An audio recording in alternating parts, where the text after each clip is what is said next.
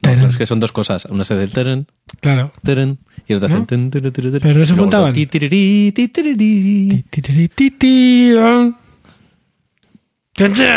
¿Lo hacemos de verdad o no?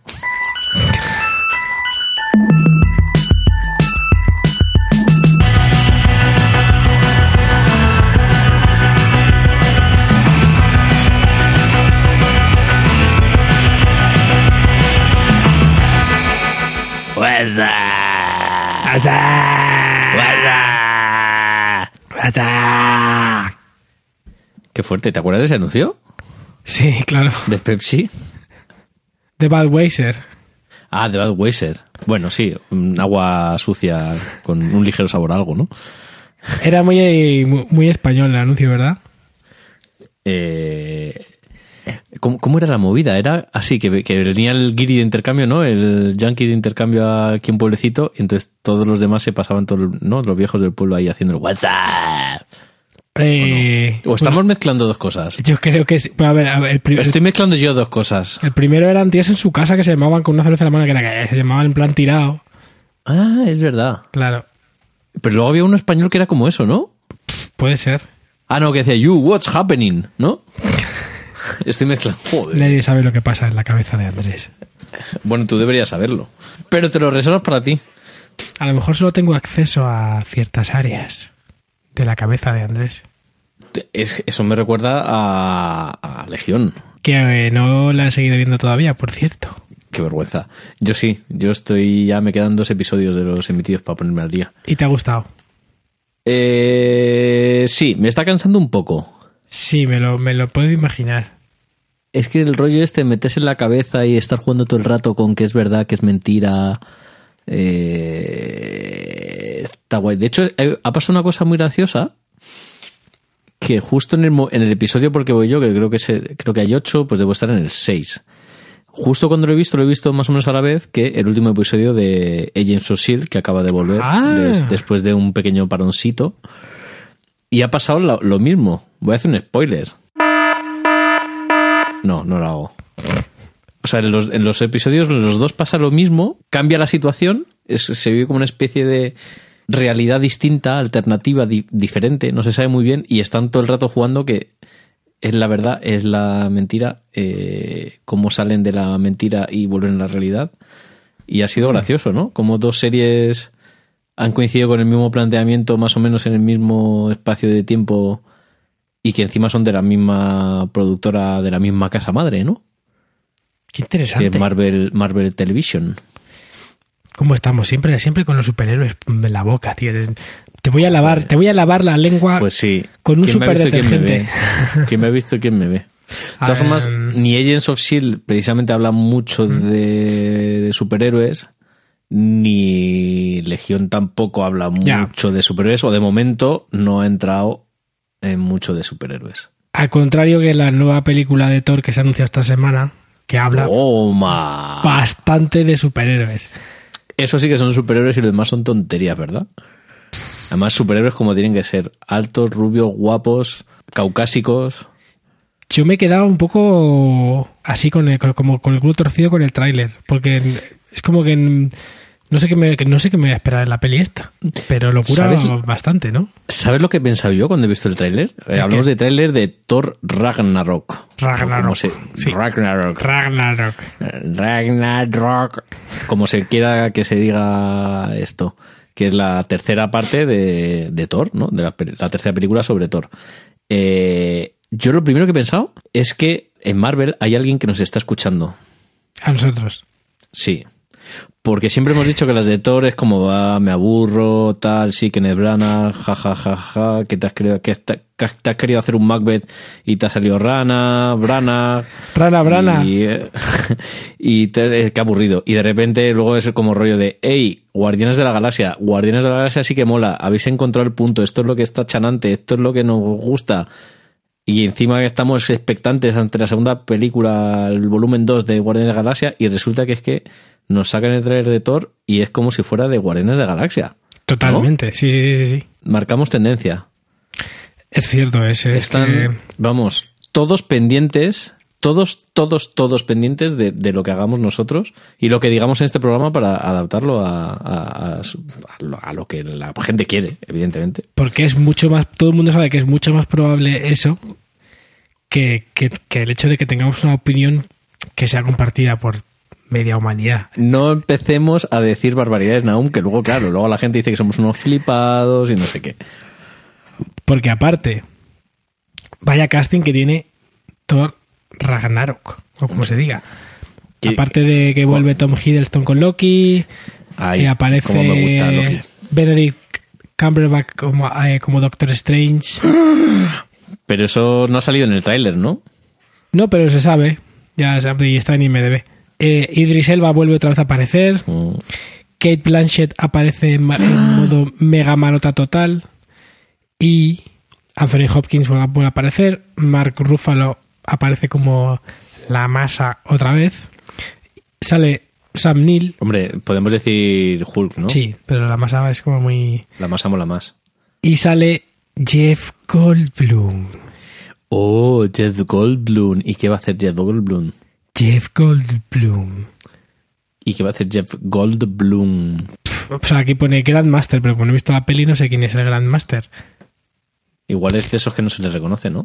No, sí, sí, sí, hay una foto en IMDB y es muy graciosa. ¿No la has visto? No. ¿Y de dónde podemos ver la foto de Jeff Goldblum? En IMDB.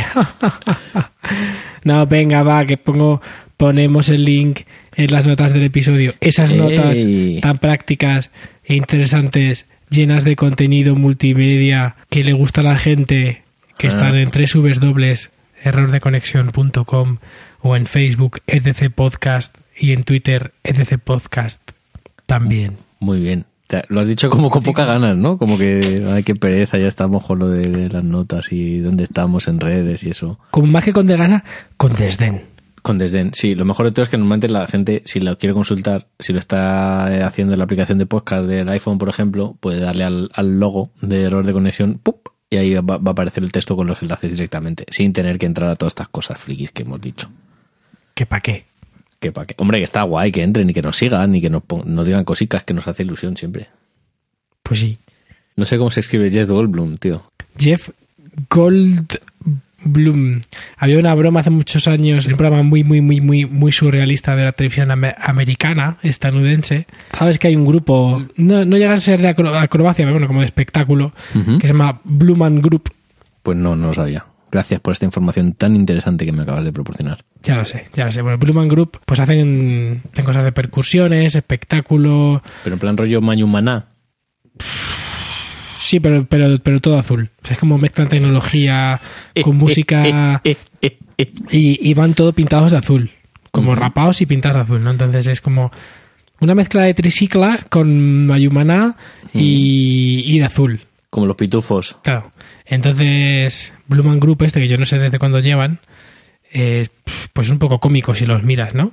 Entonces es este programa surrealista de humor eh, estadounidense que se llama, si no me equivoco, era Tim and Eric y el programa se llama Tim and Eric Awesome Show, como Thumbs. Fantástico. Así se llama. Sí. Entonces hicieron Jeff Goldbluman Group. Eh, eh, eh. Jeff Goldbluman Group. Entonces, pues que, que además que la broma la hacía él, que no, no es que eran ellos. Y se ponía de pitufo también. Lo voy a poner también en las notas para que lo veáis. Mm, qué bonito. Por cierto, que vol- volviendo a todo esto que estamos dando el coñazo con Jeff Goldblum, eh, todo esto venía por Thor y, y- y esta comparación que hacemos por Guardianes de la Galaxia, aparte por el tono de mezcla de cómico con mucho ritmo, etcétera, etcétera, es porque, entre otras cosas, usan una canción rockera mítica eh, para el tráiler. En este caso es una canción de Led Zeppelin. Led Zeppelin, sí. Por cierto, el, el Led Zeppelin Música, el podcast, estuve una temporada eh, con mucho fracaso en cuanto a resultados de, de escuchas, de haciendo listas por cada episodio. Me estaba rebanando la cabeza como un, no sé, como un que, para hacer una, una playlist por cada uno de los programas. Me llevaba muchísimo trabajo, normalmente era muy complicado porque tenía que darle una inventiva que te cagas para que mereciera la pena.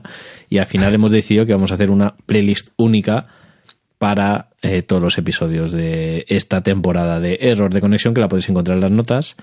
Y si no, me podéis seguir en Spotify, creo que soy caban-es o algo así. O bueno, si buscáis error de conexión en Spotify, veréis ahí la playlist con todas las canciones. Iremos incorporando semana a semana las canciones nuevas de, de las que hablamos en el, en el programa, como este temazo del Zeppelin que vamos a ver. Pues sí, porque es que Andrés había tenido que dejar eh, su trabajo para poder Sí. dedicarse a elaborar estas playlists. Llegaba horas, horas. Estaba curando las canciones. Estaba curando las canciones, pobrecita, estaban malitas y las estaba curando. Yo Y- te iba a decir que las tenías eh, como cubiertas de sal colgarse en la pared durante semanas y meses. Eh, esa es La está también, ¿eh? curando. ¿eh? ¿eh? ¿eh? Thor, Thor, qué, qué película, qué película más prominente, más prometedora. Que por cierto, no sé si te has dado cuenta de, o si te has enterado en las movidas, que ha pasado con eh, Thor Ragnarok, que es que es increíble, pero si el otro día hablábamos del whitewashing, han inventado el blackwashing. What? Eso digo yo. ¿What? Y es que al parecer hay un personaje que se llama las Valquirias, que supongo que están basadas en la mitología nórdica, que es una como una superheroína y que en teoría son son suecas, las suecas, que vienen las suecas. Pues deben ser como, como elfos, ¿no? Pues delgadas, rubias, eh, eh, perfil escandinavo nórdico total. Y parece que es que en, en, en esta película de Thor aparece el personaje eh, como Valkyria y es negra. Es la actriz Tessa Thompson. Entonces ha habido mucha polémica porque ha habido muchos fans que se han quejado porque no refleja el espíritu y por dar. mm, Que, bueno, eso, blackwashing muy fuerte. Que Pongo, pongo un enlace por ahí también de, de unos Bueno. comentarios recopilados en, en Twitter. puede ser... Porque es curioso, ¿no? O sea, que igual que hemos visto que este, estos años ha habido mucho, mucho movimiento de pasar roles que eran eh, masculinos a hacerlos femeninos, ¿no? Para generar nuevos, nuevos estereotipos de género, si se Sí. puede llamar así. Eh, igual que pasa con O Cazafantasmas. más bien romper ciertos estereotipos de género, ¿no? Más que crear nuevos, romper los anteriores. generar no- nuevos modelos, eso, nuevos referentes, eso es lo que decía decir, exactamente. Eh, eso que ha pasado con Cazafantasmas, que va a pasar también con Thor, porque el nuevo Thor de los cómics de Marvel es una mujer. Eh, o sea, está pasando con muchas, muchas cosas, ¿no? Iba a decir que, curiosamente, ese, ese, o al menos que yo sepa, este fenómeno no tiene un nombre, ¿no? Igual que existe whitewashing, pues podría haber otro nombre para esto de, de cambiar de género a los personajes. Eh, y quizá podría ser, en este caso, pues eso, algo parecido, pero en vez de suecas, pues eso, no sé, ¿tú qué crees? ¿Es aposta o, o random? A ver, eh, en Hollywood siempre es, o en las producciones contemporáneas, siempre se ha intentado que hubiera, eh, pues como el asiático, en, en las series no es muy típico, siempre tiene que haber el negro, el asiático, el hispano, eh, el chico y la chica, ¿no? Eh, y, si- y- se pueden alternar el género y, el- y la procedencia, pero si te fijas en casi todas las series así que pretende ser buenas, ¿no? Para todos los públicos o que sean de un, un target muy, muy amplio, muy abierto, eh, siempre, siempre lo han tenido en cuenta. Es posible que en esta película no vieran, no tuviera cabida un personaje que fuera negro y lo hayan querido poner en este que sea Valkyria. No lo sé, si te digo la verdad, me da igual. A mí me parece bien que aparezcan personajes de todos los colores y de todas las etnias y de todas las procedencias, ¿no? Digo yo. Pues claro. Es que en realidad las películas son reflejo un poco de la realidad en la que vivimos, ¿no? Entonces, si no aparecen es raro. Si fueran todos blancos, sería como. ¿eh? Pero bueno, estamos es que también es muy raro porque estamos hablando de películas de ciencia ficción o de fantasía en la que, en Sí. la que, que aparecen en otros mundos y que aparecen seres de toda condición, con lo cual es todavía un tema muy interesante. Algún día podemos preguntarle a, a Edwo porque lo, lo, lo conoce muy bien por todo como era en, en Star Trek, ¿no? Porque además una de las obsesiones de Gene Roddenberry, Roddenberry era un poco eso, de que se reflejaran todas las estas y tal. Qué Pero- interesante. Sí, es, es interesante. Bueno, lo- que tú decías de que a veces el cine y las series reflejan el mundo en el que vivimos, a veces también reflejan el mundo en el que queremos vivir, ¿no? Muchas veces que... A ver, claro, esto es un poco, esto lo hacen como muy sesudamente, muy marketingianamente para que tenga un enganche con todos los grupos de población posibles. Eso es. No, no Eso. es una cuestión de que son muy buenos en las televisiones y quieren reflejar y que se vea la, la, eh, variedad étnica o, o lo buenos que son en Estados Unidos porque tienen amigos de todos los colores. Bueno, es que también muchas veces reflejan el mundo que queremos como espectadores que se refleje, ¿no? O sea, No te creas, porque por ejemplo, ¿No? cuando pasan cosas como esta, hay gente que le molesta. ya también, a los fans. O cuando se pone una mujer en vez de un hombre, hay gente que le molesta, ¿no? Es que nunca, nunca llueve. a Nunca es evidente. Y cuando hablamos de cosas de fans, evidentemente, eso es tremendo. Que nunca llueve. De hecho, bueno, el tema que dices de femenino es muy, es bastante llamativo porque, sobre todo en el mundo de los superhéroes, cada vez tienen más, más importancia, ¿no? Están teniendo, están cobrando un protagonismo eh, ahí candente, ¿no? Totalmente. De hecho, tenemos eh, el próximo estreno este verano del universo DC. De- del universo DC, gracias, en Warner, es Wonder Woman, ¿no? Es la película de, de Wonder Woman, que la verdad es que yo tengo bastantes ganas. Tengo un poco sentimientos encontrados de que puede molar o puede ser un truñaco, pero pinta, pinta bien. La, la protagonista va a ser Gal Gadot y, y pinta guay. Y de hecho, una de las últimas noticias que también demuestra que nos escuchan, no solo en Marvel, también en DC, es que al final eh, DC ha fichado a George Whedon. Y nosotros somos muy fans de George Whedon. ¿Qué? ¿No sabías tú eso? No. ¡Toma, boom! ¿Pero qué dices? Esto me has dejado todo locker. Pues todo lo que te vas a quedar porque parece ser que están a punto de firmar, no, no está confirmado, esto salió en Variety, Variety. Variety, eh, que iba a firmar para hacer la película de Batgirl. Pero, ¿y no te preocupa un poco? ¿Qué quiero decir? Porque Josh Whedon ha marcado mucho en Marvel con su primer Avengers, ¿no? O sea, quiero decir, para mí fundacionales de esta nueva era de, de Avengers, aparte de Iron Man y de y Avengers, ¿no? Ven- Vengadores, o sea, básicamente es, es la que ha marcado la clave y ha hecho la que, bueno, Iron Man sobre todo fue la que dio el empujón para que esto fuera adelante y a mí te digo una cosa, yo cuando me gusta un director y es un tío que sabe hacer las cosas bien y con cariño y lo así lo demuestra, eh, me parece fenomenal porque sé que todo lo que haga mm, me puede gustar más o menos, pero va a estar va a estar bien. Pues a ver qué hace. Sí, esto es un poco como... Eh, Whedon, ayúdanos, Joss Whedon, tú eres nuestra Sí. última esperanza.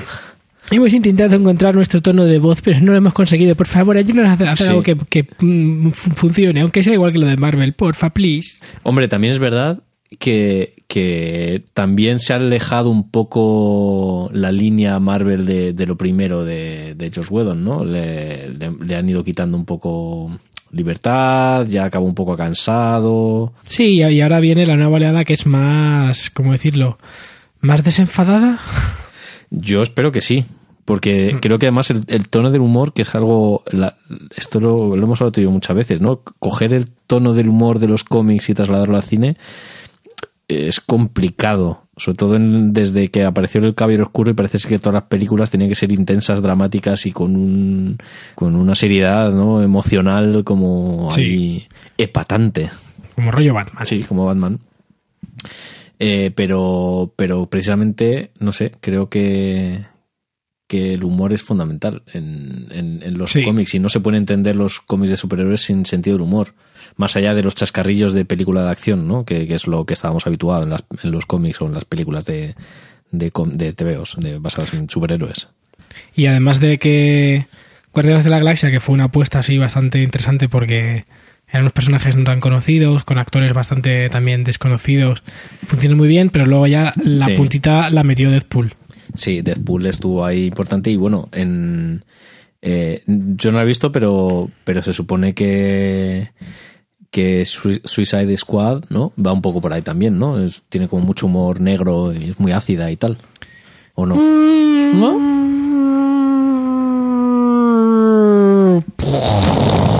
Vale, me, columpiada. Bueno, eh, es que como fue tan despropósito y querían hacer una cosa y luego hicieron otra, pues es muy difícil eh, decir qué es lo que querían hacer realmente, pero en principio iba a ser súper oscura y luego le quisieron dar un tono más, más cómico, pero parcheando un material Ya. que ya estaba grabado, entonces Ya, eso. se queda entre en tierra de, de nadie, o sea, no- no- ya no sabes ni, ni, lo, ni lo que Claro. es. Así que a ver qué tal, por cierto, por cierto, estamos hablando de Thor Ragnarok Joder. y, y no hemos dicho todavía quién es el director. ¿Quién es el director, Naum? Pues, pues es un tío muy, muy molón. A mí me cae muy bien este hombre, no lo puedo evitar. Taika Wait- Waititi, que nunca, nunca Waititi. siempre, siempre me sale Waiki- Waikiki, que era un Claro. hotel, un hotel del juego Hotel de sobremesa, ¿os acordáis? Joder, no. ¿Nunca jugasteis al juego Hotel? Era Eh. una maravilla. O sea, cuando éramos pequeños había dos tipos de personas. Los de Monopoly y los del hotel. Perdona, había dos personas, los del Monopoly y los del Palé. Estás mezclando Palé? conceptos, claro. ¿Por qué? El Palé era el Monopoly español. Yo jugaba al Palé. Jolín, no sabía que, estaba, que existía ese. ¿Ese era el que, te- bueno, ¿ese era el que tenía en las calles de Madrid? Claro. ¿O no? No, porque también las tenía el, Mon- el El Monopoly. Monopoly, claro, el Monopoly las tuvo luego, pero el Palé era el primero. Ah. Ah, pues yo nunca jugué. A ver, yo tengo que también reconocer que yo no jugaba al hotel porque yo tuviera el hotel. Yo jugaba al hotel porque un amigo mío lo tenía. Y en, en aquellos entonces no sé cuánto costaba el juego hotel, pero me parecía como algo inalcanzable. Era una pasada de juego. Y te podías tirar una partida una hora fácilmente, de que en aquella época era como wow y más. Bueno, el caso es que había un hotel que se llamaba el Waikiki que era de los mejores. Había, había dos, el, el President y el Waikiki. El President eran como torres ahí plateadas eh, muy altas y el Waikiki era como, como rollo hawaiano de bungalows pequeñitos y los dos eran carísimos. Ponía las escaleras en, en el en el tablero y si pasaba por ahí un oponente pues les ajabas, ¿no? Era como que como que tenía que hacer noche ahí. Bueno, Como volviendo al, volviendo O sea, el hotel, era, el hotel era como el, el Monopoly o como el Palé, ¿no? Era igual. Parecido, si tú tienes que ir ganando dinero, depende del, del dinero, del dinero que tuvieras. Tú te- primero te comprabas los terrenos, que los terrenos eran lo primero que comprabas y obviamente el terreno. Como las calles Era- del Monopoly o claro. del Palé. Claro, comprabas los terrenos de, los hoteles y luego ya los construías. Cada hotel era más barato que de, de construir que otros, pero si tenías el President y el Waikiki seguidos tuyos, pues arrasabas. Y luego ibas construyendo las, las ampliaciones del hotel. El primer edificio, el segundo edificio, el tercer edificio, la piscina, bla, bla. Como en, como en las calles ponías Sí. casitas, luego ponías hoteles. Sí. Era más sencillo seguramente, porque no había prisión ni nada por el estilo. Qué cosas, ¿eh? Eh, el caso es que Taika Waititi es Waititi. un director y actor neozelandés Sí. y los que le conocemos, le conocemos sobre todo por ser guionista de algunos episodios de Flight of the Concords, pero luego también por haber hecho eh, películas, sobre todo recientemente, como la de What We Do in the Shadows, que es sin duda una de mis películas, de mis comedias favoritas de, de estos últimos años, a- años, sí. Que todavía no la he visto luego, yo. Qué vergüenza. Bah, tienes que verlo, es una maravilla. Sí. Si la tengo ahí Y- preparadita para verla, pero. Y luego también como curiosidad dirigió eh, Águila contra Tiburón, que fue de... que es otra de esas pelis que surgió del boom de, de, de esta peli de... Bueno, es una película como... como indie, vamos, así, un poquito indie, con algunos de los personajes de Flight of the Concords. Entonces, en What We Do in the Shadows, él aparte de ser también, no sé si es eh, eh, solamente director, Creo que es guionista Eh, también. eh, sí, él codirige con el Jermaine Clement, que es el otro actor de Flight of the Concords. Y, y él también la, la protagoniza con. Y para mí es el mejor personaje de, de la película. Es súper gracioso. O sea, es muy, muy gracioso. Y también ha dirigido hace poco una película bastante recomendable también, que se llama Hunt for the Wilder People, que aquí en España la han traducido misteriosamente como A la caza de los Newmanos. Mm. Newmanos, que en realidad llaman- Mm. son Newmanos porque en la película hablan de los News y las migraciones de los News. Ah, es un juego de palabras.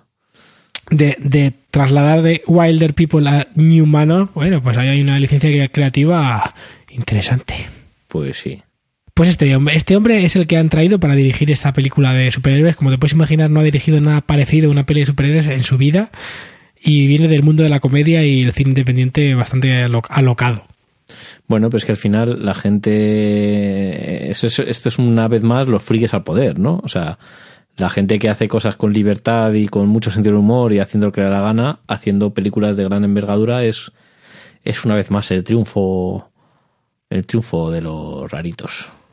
El triunfo del cine. En realidad, si, si nos vamos atrás, a, la- a sobre todo a, a épocas como los 70 en el cine americano y los 60, ahí el cine tuvo un impulso increíble y, y hay propuestas a cholón súper molongas porque en aquel momento también los frikis tomaron el poder, ¿no? Y una nueva ola Sí. de directores con otras con otra visión de lo que era el cine se apoderaron un poco de la de la de la industria o más bien la industria le vio que había negocio en dejarles a ellos la batuta por un, por un tiempo. Y de aquellas pajas estos lodos, ¿no?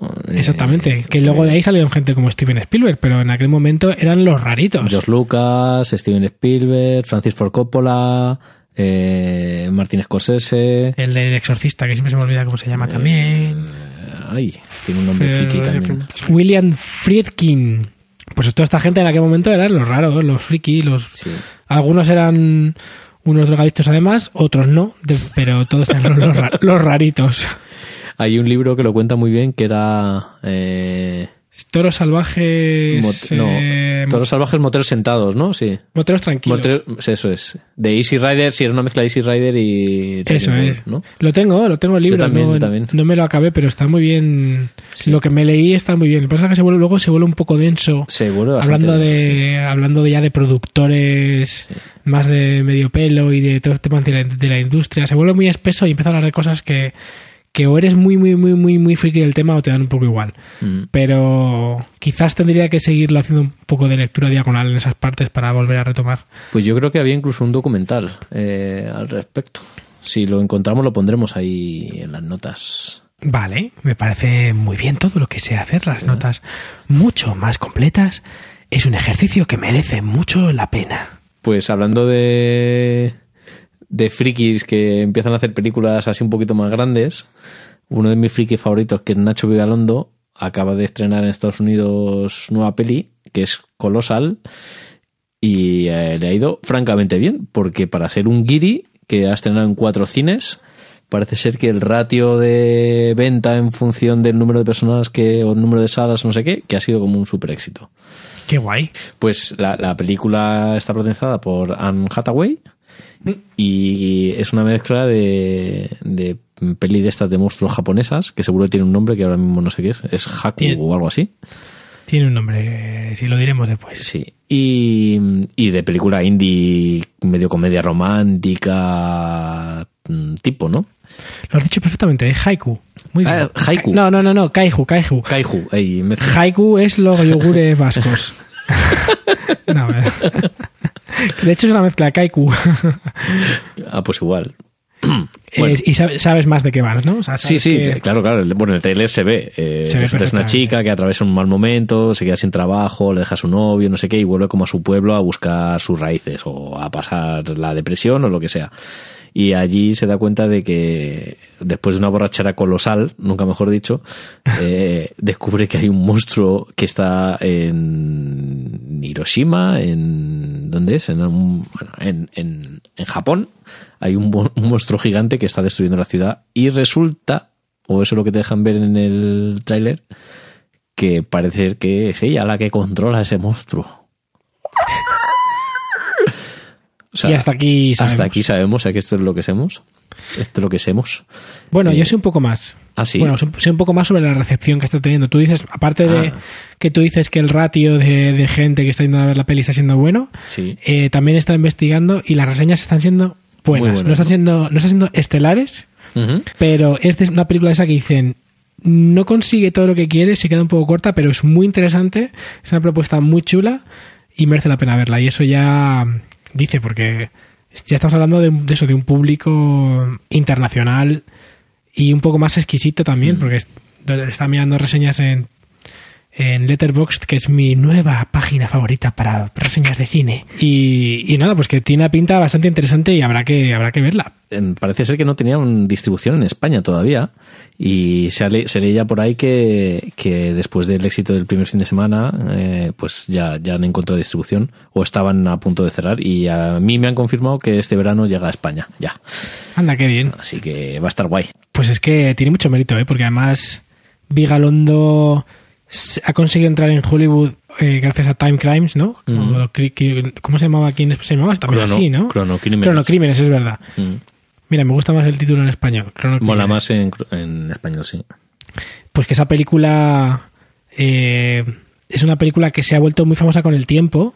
Para, para los frikis de, de las pelis de viajes en el tiempo, nunca mejor dicho. Y, Que es un subgénero dentro de la industria que todo el mundo. Claro. O sea, se ha convertido en una peli de culto en ese género y después él, aprovechando un poco el tironcillo, pues ya hizo Open Windows Mm. con Sasha Grey, la actriz porno. Y eh, el Ayawood también, por, ¿sabes? Te, quedas con el actriz pronto, pero era el hobbit, ¿sabes? Bueno, un hobbit, el, el hobbit que salva a la comarca, ¿sabes? Bah, pero ¿Sabes, tío? Es que salvó la puta comarca. Como para olvidarte de él. Pues nada, eso, que, que, que se metió el pececito en, El piecito. en, en Estados Unidos con esas dos películas, pero sobre todo por, por Time Crimes Bueno, y también por las fiestas que se ha corrido en Hollywood, También. que también. insisto, También. que ha sido bastante conocido. Le huele pito canela y todo eso. Eso es. seguro que lo ha cantado todo allí otra vez. Hombre, hombre, eh, clarísimamente. No te imaginas, ¿no? Te, te vas a otra ciudad y tienes que volver a hacer lo mismo para que la gente sepa quién eres, volver a hacer lo mismo. Pero si yo ya no salía, no, da igual, otra vez me huele pito canela, todo allí otra vez. Y el vídeo viral y todo Sí, lo mismo. sí, sí, claro, es normal que esté de- deprimido este hombre. Le habrán cerrado también un blog eh, por hacer por, por, por rebasar los límites del humor en Estados Unidos. ¿Tú, cre- ¿tú Madre crees que eso también, también pasaría allí? ¿O allí se la suda? No tengo ni idea, la verdad. Pero yo creo que ahí son más son más de devolverla diciendo una barbaridad burrada inventada y que no pasa nada. Puede ser. No sé. No son tan puritanos con el humor como, como estamos aquí. Mm, No lo sé. ¿eh? Pues habrá Eh, que verla. En el Vigalondo, sí. A mí me gusta, soy muy fan. Soy muy fan desde un mítico corto que se llamaba Una lección de cine, Sí, está muy bien que también. habla sobre las expectativas, ¿no? Sobre cómo se generan las expectativas en cine y cómo eso es lo importante, que no, no es tan importante la resolución como la generación de expectativas. Por cierto, seguidores de Lost, Total. ahí lo dejo. Y, y sí, y sí, soy muy, muy, muy fan. Cuando... ¿Sabes que mm, Ah, bueno, es que Vigalondo, perdón, ganó, fue final, no sé si ganó el Oscar o, o fue finalista en los Oscars al mejor cortometraje. Anda, ¿por cuál? 7.35 de la mañana. No sé cuál es. ¿Sabes que, mm, que hay una compilación de cortos, ¿no? De, de, de, de, de Vigalondo que se llama Confetti of the Mind. Confetti of the Mind, qué guapo. Sí, sí, tienes que ver la portada de- del recuperatorio. Es como él eh, con gafas de sol bailando entre confeti y se sale la tripa de la camiseta, ¿sabes? Es como... Ajá. Es muy gracioso. Ay, qué cosas. Pues, pues muchas ganas de cositas de ver, ¿eh? Hay, hay, hay películas ahí eh, a la vista, ¿eh? Que si... Que si... Que si Wonder Thor. Woman, que si Thor, que si Colossal, que si Guardianes de la Galaxia 2... Cuando empezamos a hablar aquí de películas de cine independiente iraní, porque ya ya siempre que si superhéroes, que si no Sí, sé qué, a todos trozo. Ya está bien.